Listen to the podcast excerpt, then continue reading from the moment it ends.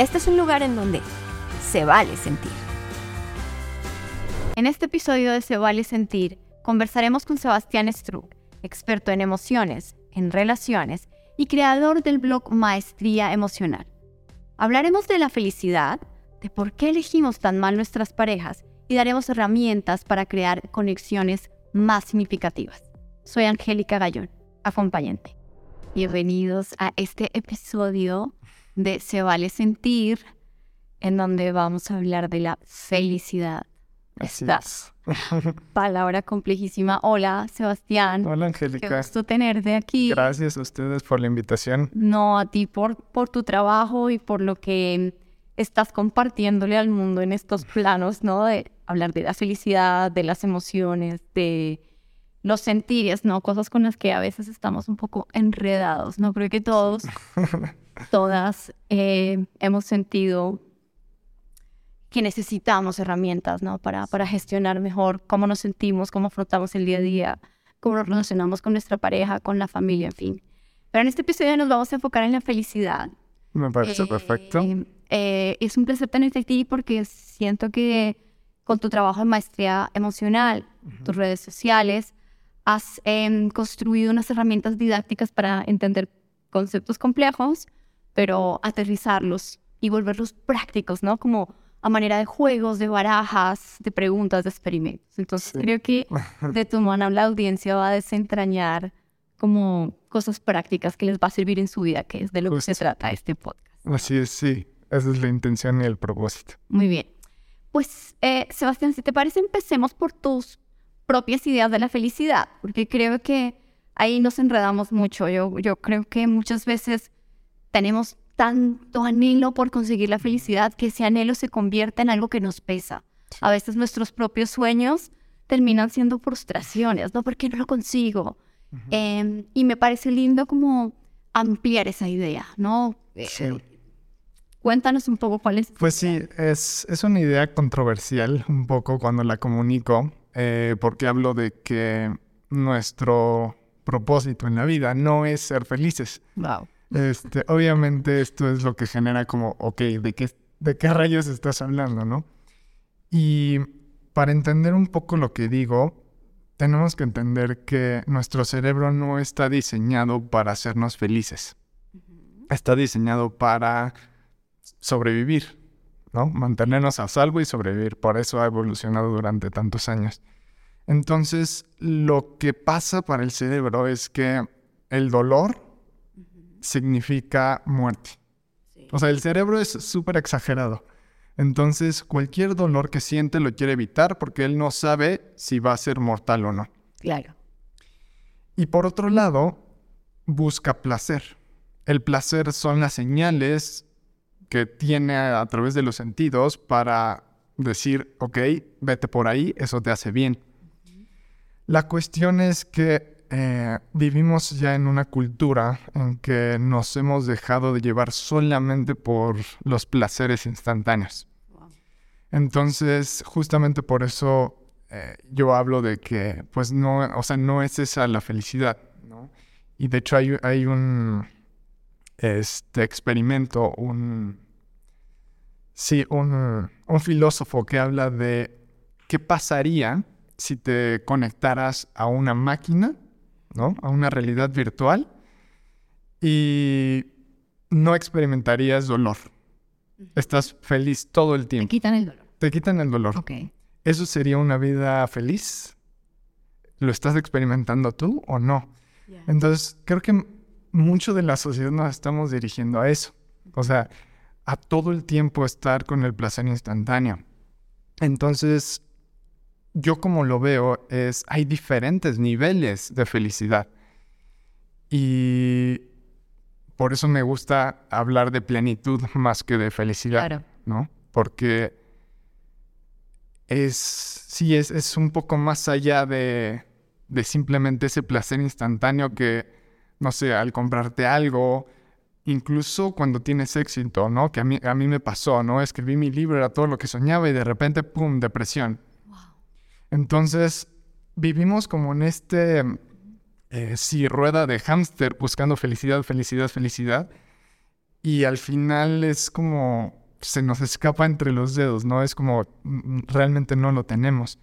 Y la cuestión es que justamente eh, no vamos más allá de, ese sentido como de, propósito, de, plenitud, que te, que te sientes, que no esté ese vacío, ¿sabes? Me, encanta lo que dices, porque por un lado es pensar que em, la felicidad son estados efímeros, claro, pero es como siempre algo a lo que tenemos que llegar. Es raro, es como que nunca la felicidad es una posibilidad, es como una carencia, es algo que buscamos, que estamos ahí, a ver dónde lo alcanzamos, ¿no? Entonces es, es, y creo que la idea del propósito habla de que sea posible, o sea, porque si hay algo más general que pequeños estímulos de, de logro, ¿no? Pues como que la plenitud es más fácil. Y, y lo malo es que la mente no se da cuenta que con los placeres instantáneos, eh, a la larga hay sufrimiento. O sea, si tú, eh, no sé, si un niño se conecta todo el día a un videojuego, pues sí, va, a tener ese placer instantáneo, ¿no? Pero se podría considerar felicidad, un poco del experimento que, que, te decía, se considera felicidad si deja a un lado su familia, si deja, no sé, su trabajo, su, su salud, o sea, si pone en riesgo todo eso, ¿puedes considerar que esa es una vida feliz? Pues no. ¿no? Entonces es acostumbrarnos a un nuevo estándar de felicidad. Y, yo le llamo plenitud. Entonces, cuando entendemos que, es, que son diferentes niveles y que nuestro propósito no es ser felices, es completamente paradójico, pero cuando vienen adversidades, cuando vienen problemas en la vida, ya lo vemos como parte de. Claro. No, no decimos, híjole, no debería de pasar esto. Entonces sufrimos incluso más porque tenemos la expectativa de que deberíamos de ser felices y debería de ser así. Entonces cuando quitas todo eso, toda esa expectativa, eh, todo ese debería de, pues te quedas simplemente en la experiencia y, es, o sea, todo es parte de, ¿no? O sea, ese dolor, esa adversidad es parte de, y al final eres pleno, porque estás en ese presente. Precioso. wow, es complejo, pero es precioso, ¿no? O sea, es como em, eso, quitarle todas esas arandelas a la felicidad, ¿no? Sí. Y, la idea de plenitud me encanta porque, porque es amplia, es diversa, incluye conflicto. De hecho, tú lo haces muy, lo cuentas muy bien en tus ejercicios de maestría emocional, ¿no? Donde el conflicto hace parte de la vida, tenemos que integrarlo, tenemos que valorarlo justamente hablando de conflicto, me encantaría que entráramos un poco, eh, digamos, eh, en este podcast quisiera que exploráramos felicidad y pareja, ¿no? Porque es algo que tú has trabajado mucho y que además siento que eh, le hemos puesto un montón de peso a la pareja, ¿no? O sea, si le preguntáramos a nuestra audiencia a quién debería hacerlos felices, posiblemente muchos dirán, mi esposa debería hacerme feliz o mi novio, ¿no? mi pareja. Sí, si preguntas qué te haría feliz en este momento, es Claro. Es la respuesta número uno. Ah, bueno, mira, sí, sí. Eso, pero tú sí que lo sabes. y le estamos poniendo ese peso, o sea, mi pareja me debería hacer feliz. Em, pero porque tú tienes una idea muy clara sobre eso, y es que la responsabilidad de la felicidad no recae en el otro y quizás no recae afuera, sino adentro. Justo. Cuenta. Sí. Pues sí, em, y, y, es algo que ya hemos escuchado, ¿no? Mucho que es tú tienes que hacerte responsable de tu felicidad, no puedes poner las necesidades en el otro, etc. Eh, pero es interesante incluso cuando lo profundizas. Este, yo hablo de que todos los seres humanos tenemos necesidades, ¿no? Necesidad de seguridad, necesidad de ser único, de importar, de conexiones, de, de ayudar, de dejar un legado. Y las estoy diciendo en ese orden porque literalmente van en ese orden, ¿no? Una vez que cumples ese espacio de, seguridad, de supervivencia, puedes irte al, segundo. Entonces, bueno, eh, todos tenemos estas necesidades y lo que pasa es que muchas veces buscamos que la otra persona o otra cosa externa cubra esas necesidades. Y cuando ponemos ese peso en la otra persona, la relación se llena de expectativas y de problemas. ¿Por qué? Porque empieza esta parte de sin ti yo no soy feliz, ¿no? Sin ti me muero. O sea, cosas que eh, en una época eran muy románticas. Claro, que, que oímos en todas las baladas. Y Eh, sin ti me muero. Este, y, y- y creemos que eso es amar mucho. Pero la realidad es que es depender completamente de, de la otra persona. Entonces, cuando hay esa dependencia, cuando esta parte de las necesidades solo se cubren por algo externo, pues pones todo tu poder, todo tu control en la otra persona, ¿no? Entonces empiezan los celos, empiezan, este, sí, las expectativas de deberías de hacer esto y esto, el otro para hacerme feliz. Eh, o sea, empiezan todas estas dinámicas que no sirven. En cambio, cuando tú cubres esas necesidades tú mismo, ¿no? Y tú buscas ser feliz por tu cuenta, y simplemente es compartirlo, es eh, no te necesito, te prefiero, ¿no? Y, y me encanta es- esa palabra porque es desde ese espacio en que yo soy pleno y comparto contigo. Entonces, pues tienes mucho más que entregar que cuando ne- necesitas que alguien esté contigo para estar bien.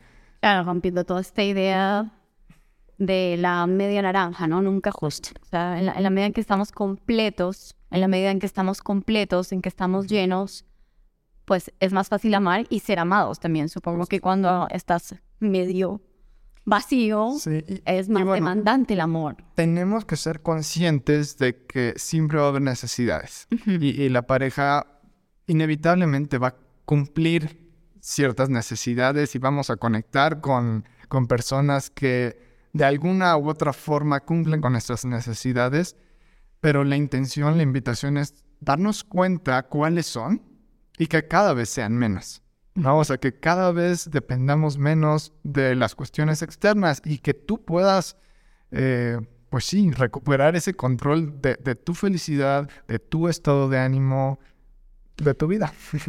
Claro, pero entonces ahí vamos a la, a la cómo consigo, o sea, cuando dices es, es realmente lo que prefiero, en esa preferencia a veces nos embola, nos perdemos, nos complicamos, ¿no? Porque no siempre preferimos lo más sano y lo que realmente es, eh, es más apto para nosotros. Tú, tú hablas mucho del tema de elegimos más lo que nos es familiar que lo que nos es sano. ¿no? Ujú. y, y si quieres, cuéntanos un poco de ese experimento que hiciste, que es muy peculiar, cuando uno ve a esta chica que tiene todo y uno dice, va a elegir a este chico, ¿no? Porque todo da, porque este es el que la, Sí. con, la que, con el que se va a complementar mejor, va a haber más, más armonía, pues si ella elige el que le parece más difícil, ¿no? Y ahí dices, no, Sí, eso no pasa a todas, ¿no? Porque estamos ahí buscando al que, el cara dura, que no nos pone tanto cuidado, ¿no? Pues e- es muy interesante. Yo, o sea, todo esto que he estudiado obviamente también tiene que ver con mis experiencias personales, Claro. ¿no?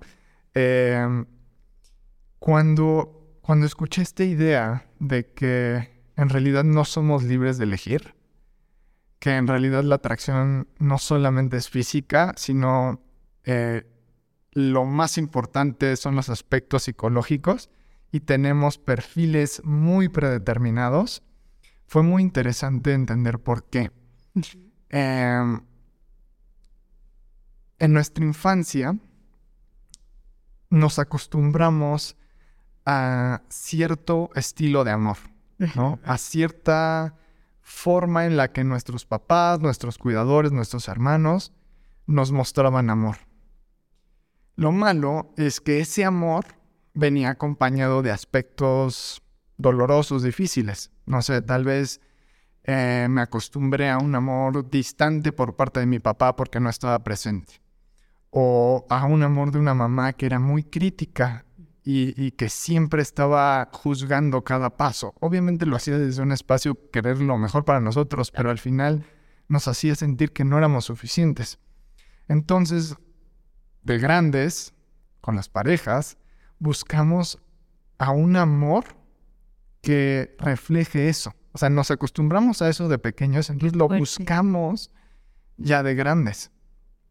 Y es muy interesante sobre todo cuando es lo contrario, y es, es lo que vimos en el experimento. Eh, sobre el experimento, este, pusimos a, sí, a, una chava. Ese fue el primer experimento, lo he repetido varias veces, pero en el, en el primero este, pusimos a una chava con los ojos cerrados y a cuatro pretendientes, hombres. Y bueno, los pusimos a conversar, a abrazarse, incluso se dieron un beso con los ojos cerrados. Este, todo esto para comprobar la compatibilidad, ¿no? Entonces fue muy interesante cómo con los ojos cerrados eh, la chava estaba calificando a uno como el, más compatible, el más apto, ¿no? Incluso todos nosotros en, el lugar nos damos cuenta de que era el, más compatible. Las señales eran claras. Las señales eran claras. Y mm, ya después que se conocen, eh, que les quitamos las vendas, que ya no usan las preguntas que nosotros estamos dando, sino dejamos una conversación libre, pues acaba la chava eligiendo justamente al que al que no le mostraba interés, que se portaba un poco mamón, que, que no veía como disponibilidad, ¿no? Entonces fue muy interesante en esos experimentos ver cómo era cierto. Entonces, cuando vemos estos patrones de, híjole, otra vez encontré a alguien que fue un patán o una chava que no me hizo caso, etcétera, no es coincidencia. E, Estamos buscando lo familiar, ¿no? Es un aspecto en nosotros que está buscando eso de manera inconsciente. No nos damos cuenta de ello, pero lo estamos buscando. Y lo más interesante es que cuando no somos conscientes de esto, cuando se presenta un prospecto que es ideal, que está presente, que tiene mayor capacidad de amar, que, que está ahí, lo ignoramos. Incluso no nos, no nos atrae, no nos parece atractivo. Y empezamos a racionalizar cualquier cosa para decir que no es, que no es buena opción. Pero en realidad es simplemente que no es el amor que, al que nos acostumbramos. es, muy fuerte. Muy bien, Sebastián, justamente recogiendo lo que cuentas de ese experimento em, y, pensando un poco en, este trabajo que nos corresponde a todos, un poco de liberarnos de los mandatos de nuestra familia, de romper un poco con, con ese amor que aprendimos de, de mamá y papá, ¿no? ¿Qué herramientas o qué pilares crees tú que sean fundamentales para poder construir relaciones más felices, más plenas, para usar la palabra que tú usas? Pues creo que los pilares siempre va a ser en uno mismo, ¿no? Eh, yo hablo de conocerse a uno mismo. Y conectando un poco con la primera pregunta, ¿no? de esta cultura en la que estamos hacia afuera, ¿no? En el, en el placer instantáneo, en la gratificación instantánea, es buscar tener hábitos que nos lleven hacia adentro, a conocernos. Se me hace muy interesante cómo ya no podemos estar solos en un lugar sin hacer nada. Se me hace como muy loco. Claro, porque a ti y a mí todavía nos tocó, ¿no? Si íbamos a un lugar y esperábamos a alguien, no teníamos el celular a la mano y estábamos, estábamos. A, mí, no me tocó. a mí no me tocó tanto, no, no es cierto. A mí, a mí me tocó ya de, niño, ¿no? O sea, me tocó de niño y sí lo experimenté. Claro, debo tener pero... más que Pero, o sea, sí, sí lo viví, ¿no? Y...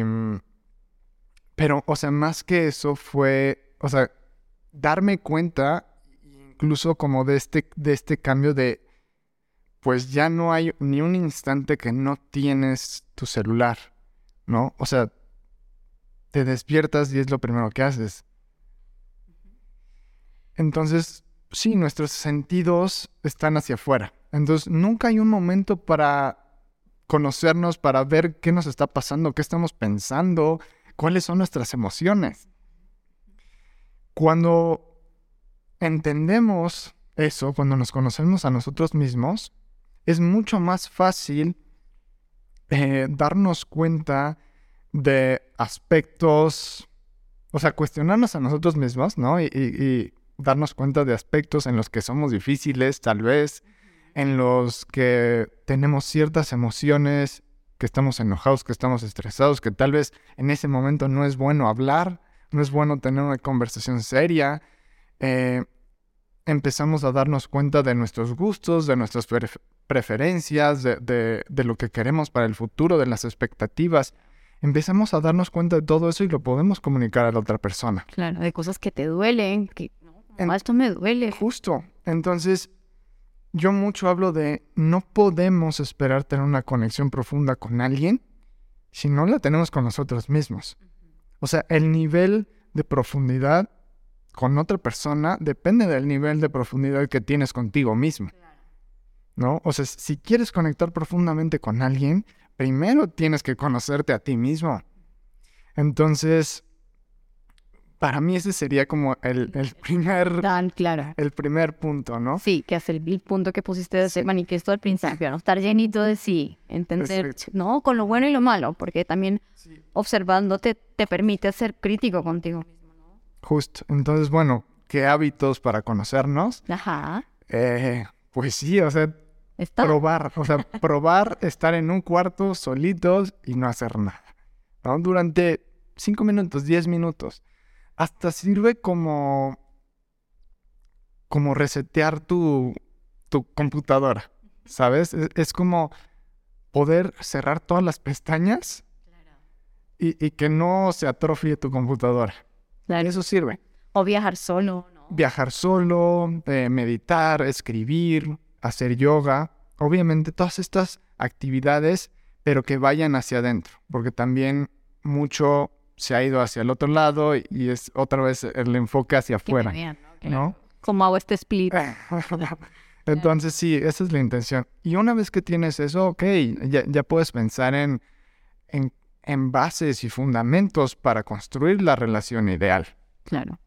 Em, aún así, Sebastián, mm, ¿crees que sí hay como elementos que uno pudiera como buscar en una relación sana? Es decir, ok, me trabajé, estoy llenita de mí misma, de lo bueno y de lo malo, reconozco mis heridas, las cosas que me han dolido. Em, y aún así es posible que siga sin encontrarme a alguien, digo, ¿no? Porque, pues, porque uno, digo, yo quise mucho trabajo como de ir adentro, practico yoga, en fin, me costó encontrar una pareja, ¿no? y es normal, o sea, perdón que interrumpa, pero si te cuesta trabajo es normal porque estás yendo en contra de la corriente. Claro. Entonces, yo diría que bueno que te cuesta trabajo. No encontrar la primera persona que, que, está disponible. No. O sea, sí creo que es, importante tomarlo como un, buen signo. Camino. decir, tengo cierto estándar, ¿no? Y, y, ya busco otras cosas. Y respecto a tu pregunta, eh, yo hablo de, tres como pilares, tres, tres fundamentos, que es la primera, bueno, además de lo que ya se habla mucho, ¿no? Como la, confianza, la honestidad, yo hablo de, estos tres pilares, que es el primero, es alguien que tenga la capacidad de elegirte conociendo tus sombras y defectos. Qué bonito. Porque, o sea, no es amor si no te elige conociendo tus sombras y defectos. Claro. ¿No? Lo, demás es enamoramiento. El cerebro, el cerebro, el cerebro solamente va a ver lo bueno porque los químicos están diseñados para que no veas nada más. Este, el segundo aspecto es alguien que conozca sus defectos, o sea, que acepte y reconozca sus sombras, sus aspectos en los que es una persona difícil, porque todos lo somos. Claro. Y tengo un historial de cambio, o sea, un historial de mejora, o busque hacerlo constantemente. O sea, como que tenga... una intención, ¿no? Una intención. Y no solo la intención, sino los hábitos ya. que, que, te, que te den la posibilidad de mejorar. Porque puedes tener la intención, pero solo se queda ahí, ¿no? O sea, realmente se tiene que bajar a un hábito que, esté haciendo algo para eso. Claro. Y por último, la tercera es un grado de conciencia y sensibilidad similar, una perspectiva de la vida parecida. Porque una vez que te conoces, que eres más inteligente emocionalmente, que, tienes estas prácticas para, para ir hacia adentro, pues es como una habilidad. Claro. ¿No? Y, no todos estamos en el mismo nivel. Y es, es un poco controversial decirlo, pero es importante aceptarlo como sociedad. Y, mucho lo digo en, redes, no todas las personas saben amar igual. Así como Bolt, e, el, este, el gran atleta, corre más rápido que otros y, que, nosotros, porque es una habilidad que desarrolló, que entrenó. Hay personas que aman más que otras, porque es una habilidad que desarrollaron y entrenaron. Me encanta la idea porque eso nos hace a todos potencialmente mejores amantes. En todo el sentido de la palabra. Es una habilidad. Claro. No, no, es, no, es un, no es una emoción solamente. Es una habilidad. El amor es una habilidad. Entonces se puede desarrollar. Pero cuando dices a alguien, o sea, cuando dices no todos sabemos amar igual, es como, ay, o sea, ¿sabes? Y se sienten ofendidos o, o se sienten menos pero cuando entendemos y podemos aceptar eso, de decir, sí, me, falta amar mejor, ¿no? Cuando, cuando aceptamos que es una habilidad y que nos falta practicar en ella, es mucho más fácil. Y cuando hablas de me falta hablar mejor, pienso mucho en, en esta tendencia a solo amar lo bueno, o no, es como, mm, me encanta esto de ti, pero esto no me gusta y no sé si te voy a poder amar con esto. Y me parece linda la idea de el amor es incondicional o no es amor. O sea, o es otra cosa, pero si es amor, pues es capaz de ver eh, la sombra, el, defecto, pero claro, eh, lo acepta, lo ve, lo ama, em, y eso me parece lindo porque pareciera que estamos como muy destinados solo a amar como nuestra, nuestro mejor modo, ¿no? Y, en las redes que editan tanto nuestros modos, pareciera que siempre estamos bien, lindos, perfectos, ¿no? Como que el amor se ha entrenado como hacia ese lugar. Y ahorita, y ahorita que es muy fácil cambiar de pareja. Ya, claro. O sea, claro. antes... Te tocaba hacer el trabajo. Estabas en, no sé, en una ciudad, conoces a alguien, o sea, lo hablo pensando en mi bisabuela, por ejemplo, ¿no? Que nació en un lugar, conoció a, su vecino y se casó a los 15 años y listo. Ahorita las opciones con aplicaciones son muchas, ¿no? Las probabilidades de, conocer a alguien más son muchas. Entonces, en cualquier momento algo no te gusta y puedes cambiarlo. Qué fuerte. Entonces... No sostenemos. No sostenemos y pensamos que lo mejor siempre está afuera. ¿no? O tenemos esa expectativa de que, no, siempre va a haber algo mejor. Entonces, eh, sí, e, es un, tema, es un tema difícil. Me encanta la palabra incondicional. Eh, creo que mucho se ha ido a, no, no tiene que ser incondicional porque no debes de aguantar cosas. Y sí, yo, yo hablo de incondicionalidad con límites y con estándares. Claro. O sea, que, tú tienes tu estándar, tú, tú tienes tus límites pero sigue siendo incondicional, sigue siendo sin condiciones, eso significa, o sea, no hay que malinterpretarlo, es no tengo condiciones para amarte. Divino. Em, y, también ahí mismo, em, digo, en, esta idea de reconocer, en esta idea de reconocer las sombras, también darle un lugar al conflicto, ¿no? Porque pareciera que también queremos relaciones perfectas, tipo rosas chicle, como nos ha puesto el cine, como súper endulzadas, cuando las relaciones están llenas de conflictos cotidianos, pequeños, grandes, ¿no? Y tú un poco en esta búsqueda de la plenitud le das un lugar al conflicto, ¿no? Sí, y de hecho eh, creo en una sociedad en el futuro en que ya no es romántica y no de esa forma. O sea, creo que necesitamos un romanticismo 2.0. Buenísimo. Porque sí, nos llenaron de estas ideas de la media naranja que estamos platicando, de que cuando encuentras a la persona perfecta, todo lo demás va a ser perfecto, fluido, etc. Y al final son historias. O sea, no existe. En todas las relaciones va a haber problemas, en todas las relaciones va a haber conflictos, en todas las relaciones va a haber diferencias. Es, completamente normal. O sea, son dos personas diferentes, son dos mundos opuestos, bueno, no opuestos, pero son, son dos mundos diferentes que colisionan en, en crear una vida juntos.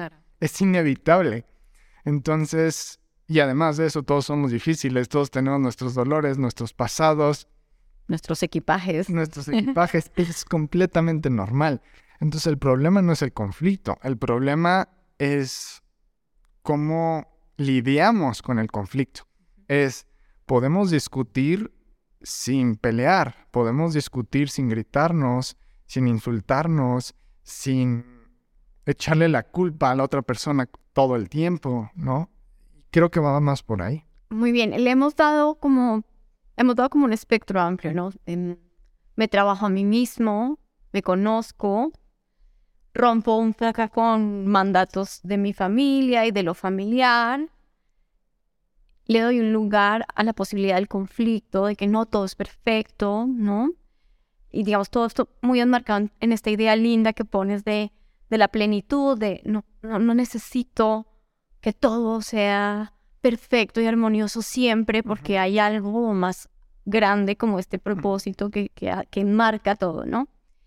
Eh, siento que, que, eso, que son como herramientas que uno puede ir como aplicando a su vida y, tú te has como especializado en trabajar en herramientas, ¿no? En herramientas como pedagógicas, didácticas, para que la gente juegue y, tenga mejores conexiones, mejores relaciones. Em, cuéntame un poco de dónde nacen em, estas, estas barajas. Tienes unas barajas muy, muy bonitas eh, estas, bueno, esta que trajiste de para crear más conexión, supongo. Em, ¿Por qué decides apostar por, eh, por estas herramientas? Eh, ¿Acaso en el juego, en, en, el juego, en, lo didáctico, en el divertimento, podemos encontrar también una ruta para conectar mejor con el otro? Sí, completamente. Mucho del, de las barajas nace como de mi propia necesidad, ¿no? De conectar profundamente, ¿no? Eh, no sé, tenía un poco... Sí, hace, unos años tenía en mi celular preguntas y llegaba con alguien, no sé, a una cita o con amigos y, sacaba mi celular y, leía las preguntas, ¿no? Entonces, porque sentía que nunca llegamos como a un nivel profundo de conocernos, o sea, como que siempre se quedaba en la superficial. Entonces, esta baraja en específico son preguntas. Yo destilé como muchos estudios sobre compatibilidad de grandes psicólogos y las convertí en preguntas, ¿no? Entonces, justamente para uno conocernos a nosotros mismos, porque a través de, de, las preguntas obviamente te conoces a ti mismo, y dos, es algo que te permite conocer profundamente a la otra persona, te permite tener esas conversaciones profundas. O sea, una pregunta, y, me pasó porque eh, así conocí a mi novia, ¿no? Entonces, con una o dos preguntas y ya nos habíamos soltado en una plática profunda de la infancia y de cómo fue y qué quería y sus sueños. O sea, y es, es muy interesante tener estas dinámicas en donde al final esta baraja es un pretexto para hacer una pregunta muy profunda que la sociedad no está acostumbrada a soltarte nada más así. Me encanta, y me encanta la idea del amor conversable. Yo siempre digo que sea amable de amable, de, que se puede amar, pero que es amable también y conversable, ¿no? Que es que se quiero eh, sacar, puedo, abrir. Adelante. Em, me parece lindo como sacar algunas preguntas. Me parece lindo que la audiencia conozca como si fuera un tarot aquí. eh, Voy a sacar así. Ah. De conexión física. Ah, bueno. Conexión mental, conexión emocional. Muy bien, pues saquemos una de cada uno. Solo como para que pensemos en eso. En, en, Qué bonita, mira esta. Eh, esta primera que saco dice, ¿qué fue difícil en tu niñez? ¿No? Claro, es, es la pregunta por, por el pasado, por la familia, por tus orígenes, ¿no? Muchas veces estamos desconectados de sus orígenes o poco reconciliados con, con esos orígenes. O no los aceptamos. O no los aceptamos, claro. Otra pregunta que tienes de, conocimiento emocional, de las personas con las que pasas tiempo, ¿quién saca tus mejores cualidades y cuáles son? Qué bonita, me encanta. Estas ¿Quiénes son, son, por cierto, para ti? que las de las personas que em, yo creo que definitivamente mi pareja, porque mi pareja se convirtió en un gran amigo. Entonces, en realidad es en mi versión de amistad cuando, sabes, en mi versión de amiga, en el momento en donde logro ser como en toda mi plenitud, claro, sabes, con menos apegos, menos eh, controladora, ¿no? Como más libre. Entonces creo que eh, mi pareja, en tanto que él ha devenido también en el gran amigo que me acompaña más tiempo, pero digamos que es mi versión de amiga la que me permite. Eh, Mm. em, y tú me decías, esta otra es para conexión física. Física y conexión. Ok. Eh, esta es de conexión física y te dice, ¿en el sexo te gusta dominar, que la otra persona domine o ambas? Wow. Un poco intensa. y para, y esta es la física.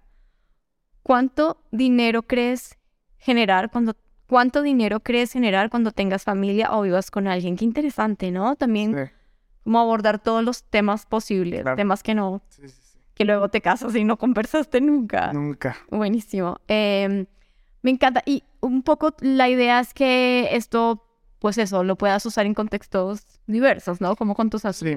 Es, esta como tal está más diseñada para citas, eh, para conocer gente, Ajá. comprobar compatibilidad, Wow. conocer profundamente a Pero alguien. llegas al bar y sacas la Carla. ¿No será que se asustan?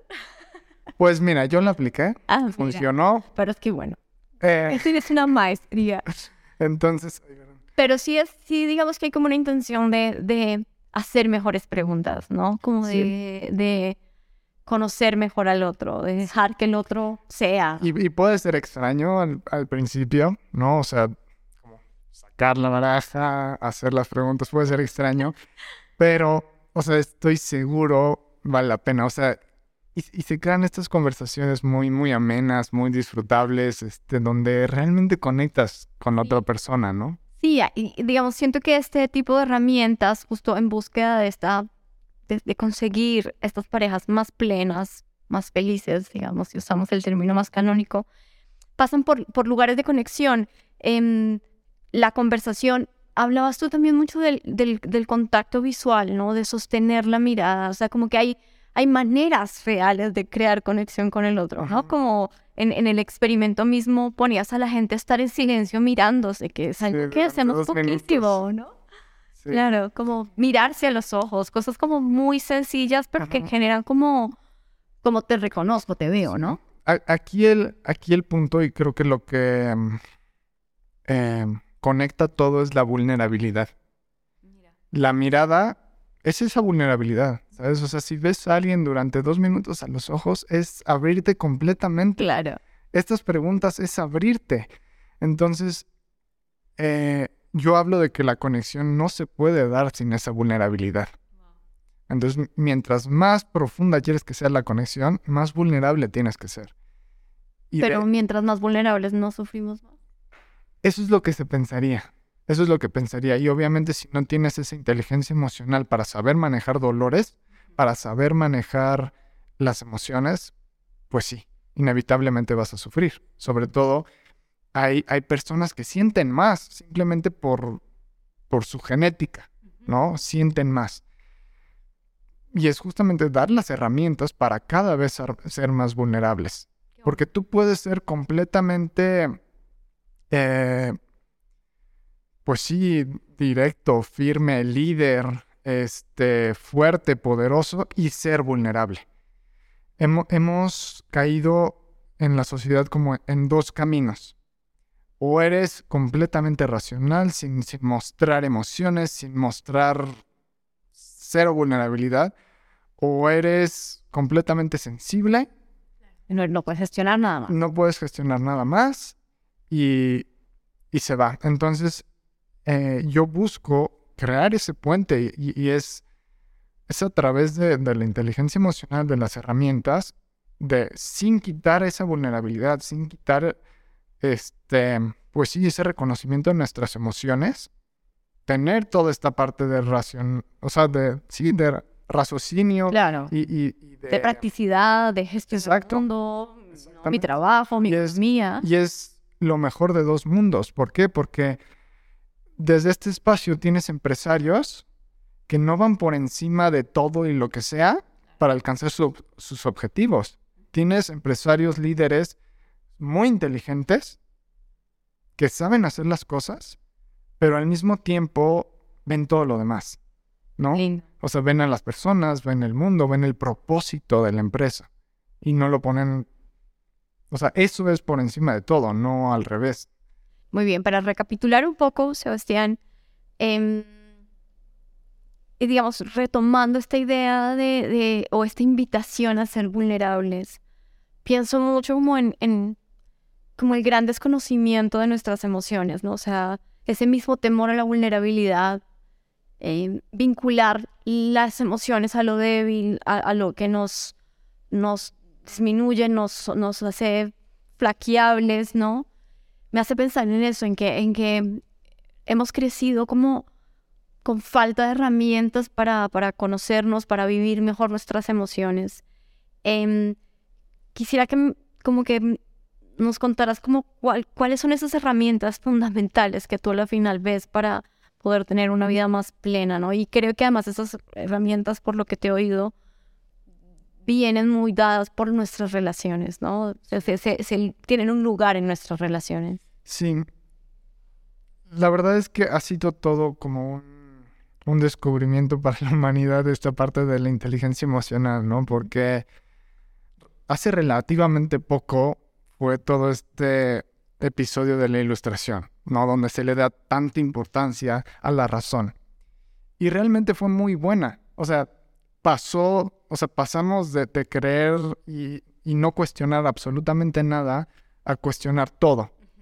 Pero creo que llegamos a un punto en el que ya nos está afectando. ¿Por qué? Porque es todas las emociones no las sentimos, las guardamos y todos esos dolores, todos ese- todo ese estrés, lo acumulamos, lo acumulamos, lo acumulamos, lo queremos adormecer y al final sale a través de enfermedades, sale a través de, o sea, y vivimos conectando con lo que hablamos al principio, ¿no? Este, buscando adormecer a través de gratificación instantánea, ¿no? De, series, de este, videojuegos, etcétera, y que no está mal, pero obviamente ver desde qué espacio lo estamos haciendo. Entonces, a mí me encanta esta etapa que es, estamos reconectando con esa parte y es no solo la razón, sino sentir las emociones también, ¿no? Y no para dejarnos llevar por ellas, porque eso tampoco es bueno, sino aprender a manejarlas. Entonces, las herramientas es eso, es conocernos, es empezar a tener esos espacios de, de ir hacia adentro y decir, ¿qué siento? ¿Qué estoy pensando? Sí, esta reacción que tengo es porque es- me da miedo. Exacto. Y empezar a cuestionarnos, empezar a estudiar nuestra infancia, empezar a estudiar de dónde vienen todo. Y a mí me encanta hacerlo a través de las relaciones porque es nuestra forma de, de, de conocernos mejor. O sea, la otra persona se convierte en un espejo. Es, pues, todos queremos re- relaciones plenas, ¿no? Y, y duraderas y felices y e- e- ese es nuestro mayor an- anhelo. Y hay muchos estudios que han comprobado cómo las relaciones es el factor más importante para cualquier aspecto de nuestra vida, para la salud, para nuestro éxito, para todo. Entonces, yo me enfoco tanto en las relaciones porque es a través de, de eso que podemos incrementar nuestra inteligencia emocional. lindo. O sea, las Entonces- relaciones son la gran, Herramienta. el- la gran herramienta a la final, ¿no? O sea, como lo que logres construir, desaprender, evolucionar de cara a tus relaciones, pues es lo que te estás regalando a ti mismo un poco, ¿no? O sea, Y, y tus relaciones van a ser súper plenas y eso va a brindarte... Es el, es el aspecto más importante para nuestra plenitud, las relaciones.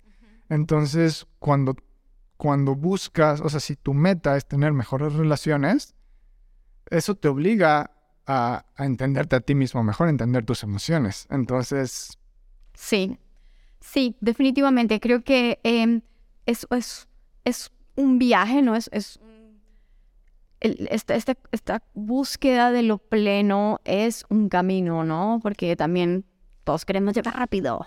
a la meta, pero parece que hay que caminar el camino, ¿no? Y mm, me queda claro que ese camino de cara a las relaciones, pues es un, camino que por lo menos nos evidencia más fácilmente, ¿no? O sea, nos evidencia en el trabajo, pues, en, en dónde somos, en dónde nos, qué nos detona el mal genio, qué nos detona la rabia, qué nos detona miedo y en tanto reaccionamos, ¿no? O sea, es un buen lugar para observarnos. Y, si hay conflictos, ya no puedes echar la culpa, es, ok, ¿qué está pasando? O sea, primero me cuestiona a mí, entonces eh, bueno, eso sería algo muy chévere que pudiéramos hacer, ¿no? Que antes de mandar el conflicto fuera preguntáramos qué pasa dentro, de dónde viene esto que me está generando conflicto, ¿no? Bueno, pues nada, muchas gracias Sebastián. Em, felices de tenerte, de tener tus ideas. Creo que la audiencia ha tenido algunos, algunas ideas, algunos pincelazos, algunas herramientas que sin duda van a ser muy valiosas. Em, también decirles que esto está mucho más ampliado y detallado en tus redes sociales y en tu página web Maestría Emocional. Em, y bueno, pues eso, gracias y creo que pues de lo que se trata es de pues de darle un lugar a las emociones, a los sentires y por eso este podcast se llama Se vale sentir, así que bueno. Gracias Angélica, gracias por la invitación y gracias a ustedes que escuchan.